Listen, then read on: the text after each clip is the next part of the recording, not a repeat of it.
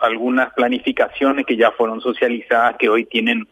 que hoy tienen ya sentido seguramente en relación a esta información en referencia por ejemplo a que nosotros eh, trabajamos y trabajaremos con, con centros masivos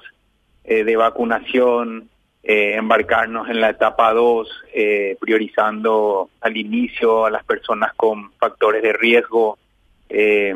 celebrando también que no, no vamos a, a este, frenar ningún día de la vacunación. O sea, son, son varios elementos que, que fuimos también hilvanando con, con la información de la llegada de más vacunas. Doctor, se habla de que llegaría también una partida desde Argentina. ¿Eso es cierto? Eh, en realidad el ministro de Salud es quien tiene que confirmar también eso, el canciller, que son las personas que están encargadas de la negociación, eh, así como también eh, eh, las altas autoridades, ¿verdad? Y, y por eso en ese sentido no quiero yo atinar a, a, a decir una información que tal vez no tenga 100% de confirmación. ¿Y lo que está 100% confirmado qué sería, doctor Castro, en materia de vacunas Eh, que vienen? En materia de vacunas, las 150 mil dosis de Moderna que vamos a recibir el sábado próximo, esa es la fecha que tenemos de confirmación.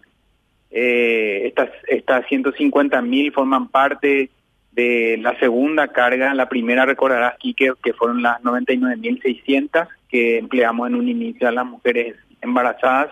y que posteriormente se fue ampliando a la ciudadanía en general con, con la edad límite según el, el, proceso de vacunación.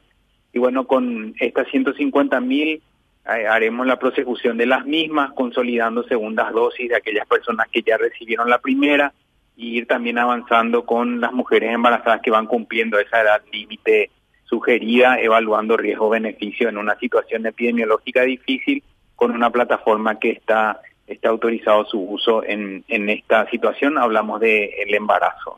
Doctor, ¿y el universo calculado de, de mujeres en estado de gestación que recibirían la, la, las dosis podría absorber toda la cantidad de Moderna o no? Sí, sí, sí, eh, Quique, sabes que tenemos una estimación de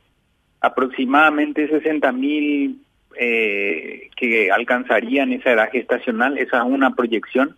pero siempre nuestro elemento más importante de planificación es el, el registro eh, o la inscripción y tenemos alrededor de 18 mil mujeres embarazadas registradas y tenemos vacunadas 11.222 al cierre parcial del día de ayer,